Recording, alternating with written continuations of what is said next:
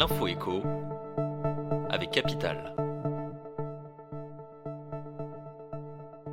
On commence avec l'exclu du jour. Les agents immobiliers dévoilent à quelle vitesse les prix chuteront en 2024.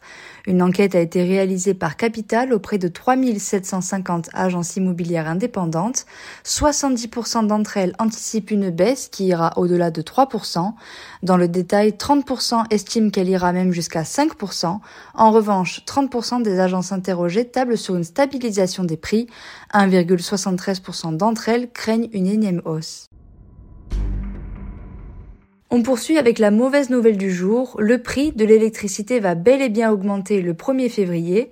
Invité sur le plateau de TF1 ce dimanche soir, Bruno Le Maire, ministre de l'économie, a annoncé une hausse plus 8,6% sur les tarifs de base et plus 9,8% sur les tarifs heure creuse et heure pleine. Le patron de Bercy avait promis une augmentation inférieure à 10% pour 2024. Ce dernier a ajouté qu'il s'agirait de la seule hausse de l'année. La prochaine est prévue pour 2025. On enchaîne avec la bonne nouvelle du jour cette fois-ci et elle concerne une étudiante parisienne qui vient de gagner son procès contre la ville.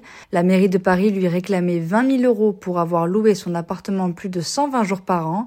Au total, avec ses stages à l'étranger, la jeune femme a loué son logement 253 nuits en 2019 et 152 en 2020. Après avoir prouvé sa bonne foi devant les juges, l'étudiante a été blanchie. C'est la mairie de Paris qui devra lui verser 2000 euros d'intérêt pour rembourser ses frais d'avocat.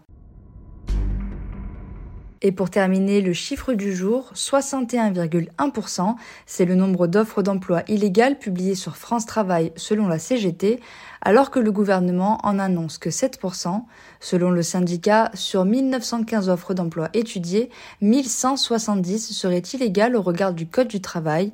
France Travail ex-Pôle emploi assurait que sur 5000 offres étudiées en 2023, 92,9% d'entre elles sont conformes. C'était l'info écho avec Capital.